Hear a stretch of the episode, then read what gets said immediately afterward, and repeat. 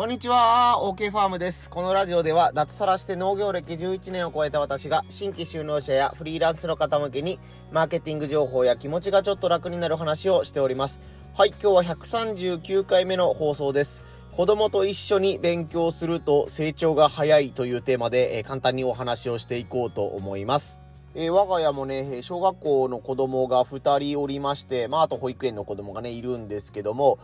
今週からあの夏休みに入ったということで、えー、平日も、えー、小学生の子供2人は家にいます。で、たまたまなんですけど今日ね、子供、上の子も下の子も、えー、僕の仕事に関わることを手伝ってくれたり、一緒にやってくれたりしたんですけども、その時にやっぱり自分一人でね、勉強したりとか、何かね、作業をしたりするというのも、えいいと思うんですけども、子供と一緒にね、楽しんで仕事をしたり、勉強したりすると、やっぱりすごいね、あの、効率が上がるというか、いい意味で、えー、刺激になる、はかどるなというふうに思ったことがあるので、それを簡単にシェアさせてもらおうと思います。今日のポイント3つです。息子と草取りをしました。ポイント2つ目、娘と勉強会に参加しました。ポイント3つ目、えー、親が楽しむ姿を見せてあげたいよね。この3つでお話をしていこうと思います。はい、ポイント1つ目、息子と草取りをしましたです。えー、今日ね、7月24日かな、の朝に、えー、息子がね、突然、え暇だから今日お父さんの畑に手伝いに行っていいかという風に言ってくれまして、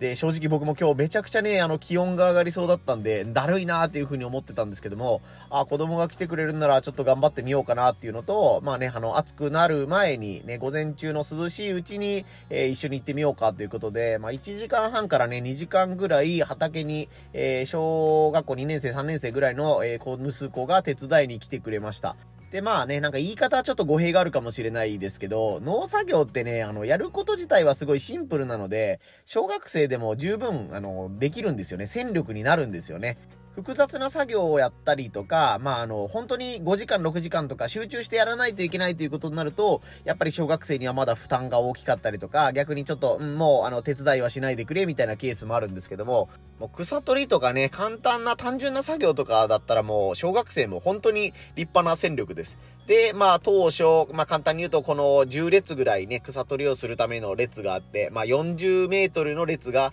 10列あるみたいな感じかな。あの、感覚で言うと400メートルのごぼうの筋というか畑があるんだけど、えー、それの、えー、草取りを、えー、向かい合ってやったみたいな感じで、一つのね、列を、えごぼうが種まきして芽が出たところを向かい合って、ね、ごぼうの芽を中心にして、そこの草取りをね、変々とやっていったみたいな感じなんですけども、ね、小学校で最近あったことだとか、自分が今ね、やっているテレビゲームとかね、あの YouTube とかの面白いと思う話みたいなことをしながら、えー、草取りをしていきました。で、その中で息子も最初はね、雑草とごぼうの、ん、種ま、種じゃないですね、ごぼうの芽と雑草の区別がつかなかったので、最初のうちはいちいちね、あの、これはごぼう、これは雑草みたいな感じで聞いてたんですけども、こう、一緒に草取りをするにつれて、あ、ごぼうの葉っぱの形はこういう形をしてるんだね、とか、ごぼうの双葉のことをね、小学校であの、双葉じゃなくて、塩？子供の葉っぱで塩っていう風に習ったらしくて、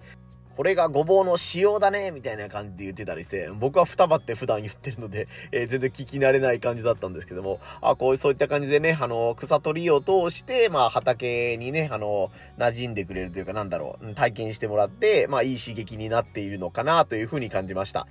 まあもしかしたらこのね、あの、草取りを手伝ったらちょっとお小遣いあげるよって以前言ってたのでね、あの、それに釣られたっていうところはあるかもしれないですけども、えー、僕もね、あの、息子と夏休みのいい思い出にもなったし、ね、あの、仕事自体もとてもはかだったので、ね、自分だったら、まあそうですね、自分一人だったら、まあ5から6ぐらいしか終わらなかったであろうものが、ね、息子が半分手伝ってくれることによって、まあ10とかね、12とかぐらいできたんじゃないかなというふうに思ったので、えー、とても仕事的にも助かりました。一人だったらね、ほんとちょっとサボりたくなっちゃうというか、ね、あの、すぐ、えー、ちょっと日陰に行って休みたくなったり、ね、水分補給して、すぐに戻るぞと思っても、もうちょっと休憩しようかみたいな気持ちになったりするんですけども、そういったところもね、あの、子供が見てるので、やっぱりいつもより頑張らないと、みたいなね、感じでいい刺激にもなりました。まあ、フリーランスあるあるなのかもしれないですけども、こうやってね、ね、あの、子供が、えー、自分の仕事に来れるという環境の人はね、えー、タイミングのいい時に、なんかすごく忙しくて子供がいたらイライラするよみたいな時はもちろんダメだと思うんですけども、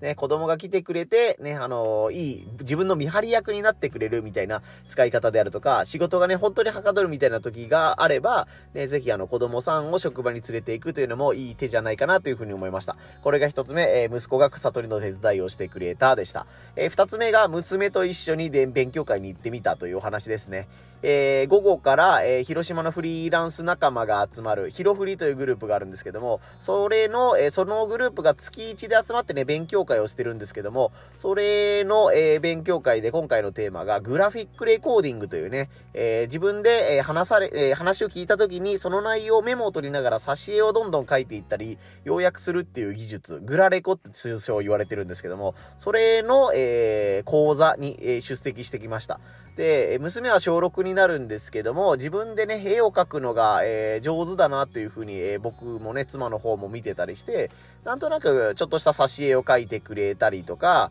人に手紙を書いたりするのがね、すごい上手だったりして、もう、もう絵心としてはもう僕よりも上手な本当に絵を描くので、まあ僕が下手というだけなんですけども、えー、思い切ってね、あの、大人向けの講座に、えー、娘も一緒に連れて行きました。で、その話の内容を聞いたら、えー、なんていうんですかね、自分で上手に話を理解したようで、その講師の方が言う内容を実践してみたり、これをやりなさいと言われたわけじゃないのに、えー、ね、講座の内容を咀嚼して、えー、ね、あの、こんなものができましたみたいなね、今日の講座の内容をまとめましたみたいなものを勝手に作ってくれたりして、えー、そのね、会場に参加していた人も、まあ、20代、30代、40代といろんな人間がいたんですけども、おお、やるじゃんみたいな感じでね、認めてもらえて、娘の方もいいきっかけになったようです。まあ、僕自身もそれこそそのグラフィックレコーディングというものそのものに対しては、えー、ね、自分も興味はあるんだけども、あまり絵心がないので、うん、あまり自分は活用できてないなというふうに今まで思っていたんですけども、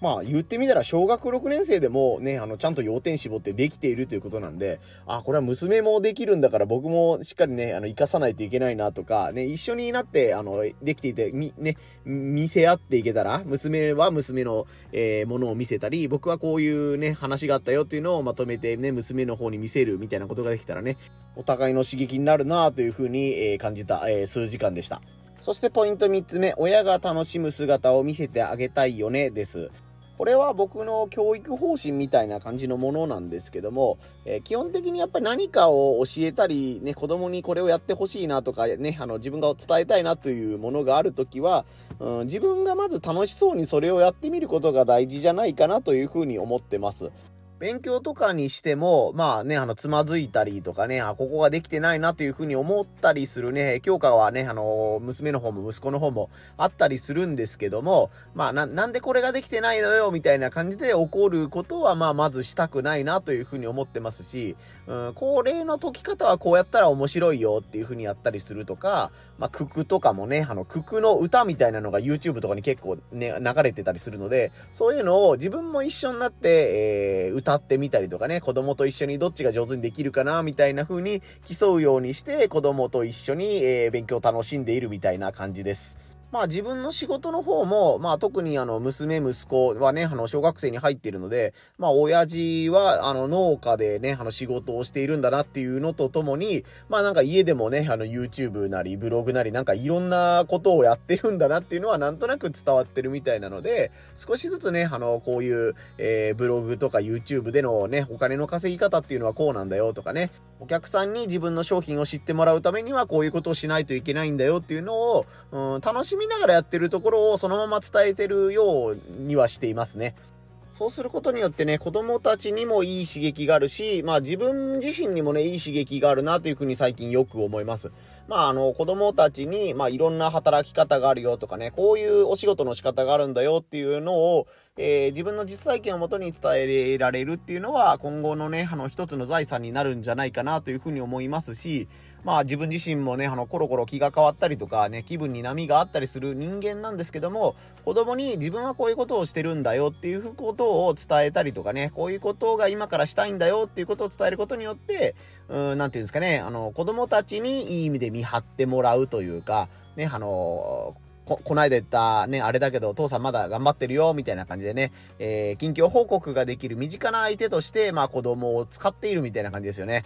本当いい意味でサボれなくなるとかね、頑張らなきゃっていう風に、えー、思うきっかけが増えるのでね、いいチャンスにね、お互いになっているんじゃないかなという風に思っています。まあ皆さんもあの、パートナーとかね、あの、子供さんとかがいらっしゃったら、ぜひ自分の思っていることとかね、えー、自分のできること、強みみたいなものとかを含めて、いろいろとね、あの、話をしてみたり、子供さんをもう立派な一人の人格として人間として扱って、ね、仕事に対してこう思うんだみたいなことをね、伝えてあげると、もうなんかそれに対して子供さんからのリアルな声が返ってきたりして、いい刺激の送り合いになるんじゃないかなというふうに思いますので、えー、皆さんもね、あの子供さんとかがいたらぜひ仕事の話とかもどんどん振ってみてはいかがかなというふうに思いました。人によってね、あの仕事論があったりとか、ね、あの自分の仕事の話は子供にはしないっていう風に決めている方もいるかと思うんですけども、私の場合はね、あの子供に、あの、仕事の話をすることによって、お互いの成長になるかなという風に思ったので、今回のお話をさせてもらいました。何かの参考になれば幸いです。はい、こんな感じでね、農家の方向けとか、えー、フリーランスの方向けに、マーケティング情報とか、気持ちが楽に離る話みたいなことをしてますので、よかったらね、え、いいねとか、フォローもぜひよろしくお願いいたします。はい、ということでね、あの、子供に朝から夕方までずっと子供と一緒にいたので、なかなか音声配信のね、収録ができなかったんですけども、今これを収録しているのが夜の10時ですね。えー、なんとか、えー、1日1本の放送というね、自分の中に課したノルマを達成することができました。ちょっとほっとしています。ちょっとギリギリできないかなと思ったんですけども、なんとか無事達成いたしました。そして明日はね、あの、この夏初めてのドローンの農薬散布、あの、お米に農薬を撒くっていうね、ドローンを操縦して撒くっていうお仕事があるんですけども、それをやって、ややるためにね、4時起きで仕事をしていかないといけないので、え、さすがに今から寝てね、えー、明日に備えようと思います。本当に暑くなりそうなのでね、皆さんもあの熱中症等に気をつけながら、体調に気をつけながらね、日々のお仕事頑張っていただけたらと思います。はい、最後までお聴きいただきありがとうございました。OK ファームでした。